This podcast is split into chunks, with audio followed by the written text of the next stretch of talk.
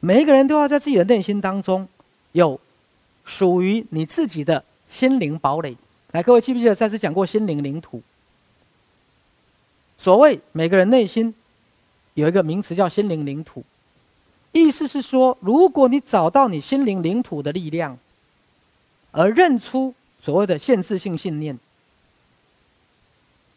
你可以在你的心灵领土当中宣示你的主权，对所有的限制性的负面的信念 say no。意思是说，如果你掌握到心灵领土的力量，你可以对疾病 say no，告诉他滚开，我不要生病。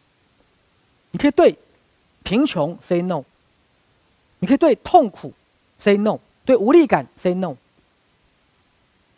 你可以建立你的心灵领土，来，各位，那心灵领土的建立没有那么简单，请你把它具象化。它是一座教堂，还是一个庙，还是一座公园？好，如果今天许医师要你去 pictureize，pictureize 哈，图像化你的心灵领土，如果要你图像化你的心灵殿堂。你在那个地方，你可以感觉到全世界最大的平静。你觉得你在什么场景当中？你会觉得你感觉到全世界最大的平静？你在什么样场景当中？你会感受到一个强大的心灵力量？各位，我知道有些人在教堂里面会感动到哭，有些人不是，他只要站在一个大江大海的旁边。他觉得他的心灵就像江水，波涛汹涌，明白吗？是啊，有些人看着天空的云，好，所以我的意思是说，你们有没有对你们内心所谓的心灵领土，或建构一个属于你自己的心灵殿堂？各位，你要把它图像化，图像化要干嘛呢？下次跟太太先生吵完架，不要急着吵架，回房间，回到自己的心灵殿堂。然后普隆宫生意不好，好，不要急着去，好找客人做广告，好找一个安静的地方，回到哪里？心灵殿堂。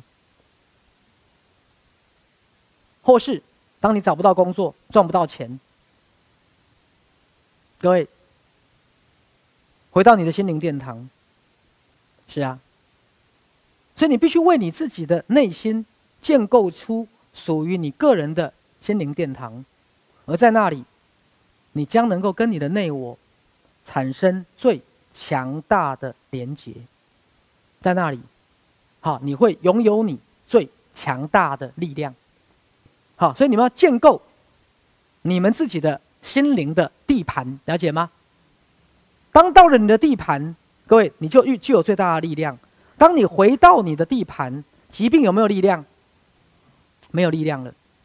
贫穷没有力量，伤害没有力量，权威没有力量，谁最有力量？自己。来，所以你们建立了你自己的心灵殿堂了吗？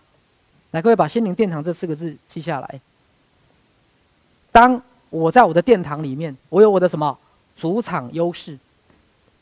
各位就像徐氏在打道场一样，宝可梦哈，我打，因为我是黄队嘛，我打黄色道场的宝可梦，哈，我的球就多一点嘛，啊叫主场优势，叫主场优势，对啊，好，所以你们一定要回到你们的心灵领地，啊，建立你们的。